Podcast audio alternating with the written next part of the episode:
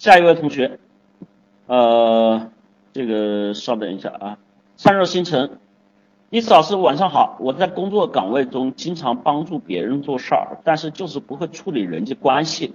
人家开个玩笑不知道这是个玩笑啊，人家说个调侃的话也不知道什么眼神什么表情啊，一脸茫然。以前在学校的时候，同学经常欺负我，我就经常性的逃离这个环境，不断的躲避。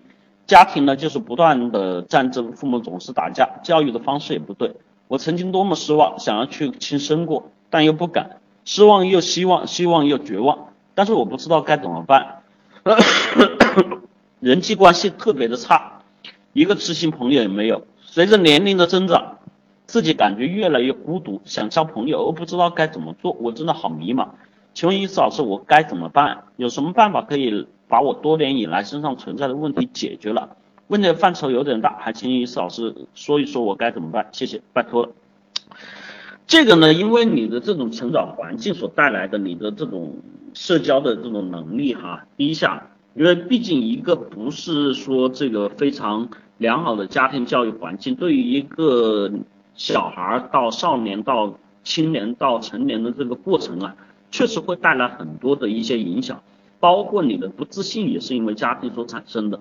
但是呢，这些东西我们说了，只说了这个你过去的一些成长的经历，但这个并不能够成为你能够现在这种状况持续的一种理由。为什么这么说呢？就像我刚才说的，你毕竟成年了，你毕竟有自己去思独立思考的能力了，你也知道你父母不对，就说明你的思维能力已经可以去摆脱这样的环境和社会了。那么在这里面你需要做什么呢？首先你发现，第二你解决自己身上的问题，其实就是这么简单。你说你发现自己，比如说社交上面的不能，那你去解决社交上面的问题。这个没什么关系，你说我不知道怎么做，我们生下来第一次拿筷子，你也不知道怎么拿，对吧？父母教你这样拿那样拿，其实说句实话，你当时并不知道，用什么方法拿你都不知道，你是自己拿了一次两次，你急着想吃碗里的东西，你又夹不到的时候，你就会去调整。所以最关键的问题是你一定要去走出这一步。你当你发现这个问题，你去社交，那你去找人啊，聊啊，那被人笑了又怎么样？啊，被人这个说了又怎么样？被人排挤了又怎么样？没有怎么样。你最关键的问题，其实根本不是说你存在这些问题，你最大的问题是你有这样的问题，而你不改。今天我们的课程就是讲这一点啊。你最大的问题是有这样的问题而不改，你不去做，所以你才会造成现在的局面。有问题不可怕，我们谁身上没有弱点呢？我们谁身上没有毛病呢？我们谁生下来就是完美的呢？说到底，我们都有各种各样的问题，但是我们最最大的问题只有一个问题，就是我今天要讲课的这个，你一而再再而三的犯错，你明知是错你不改，这才是造成你命运。就我说了，你杀掉自己，你你抹掉自己的信心，杀掉自己未未来的唯一的错误，其他的错误都不叫错误。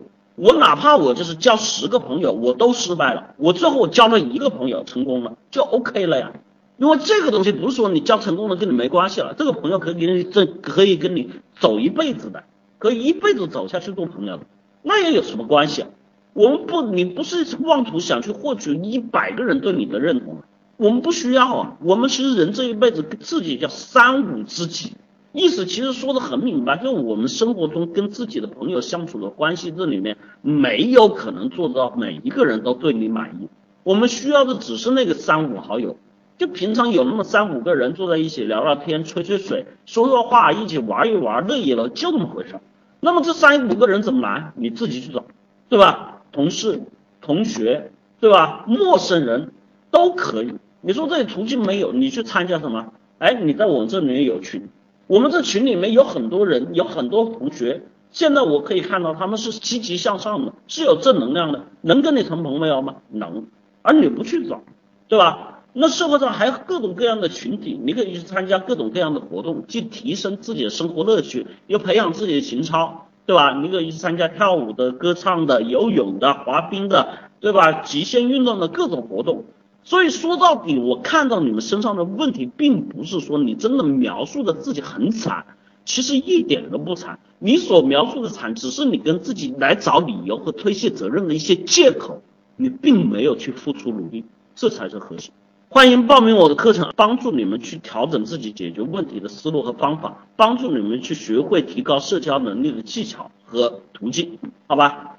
这个我想说，我一点都不可怜你，我甚至很痛恨你，明白吧？明知有错而不敢。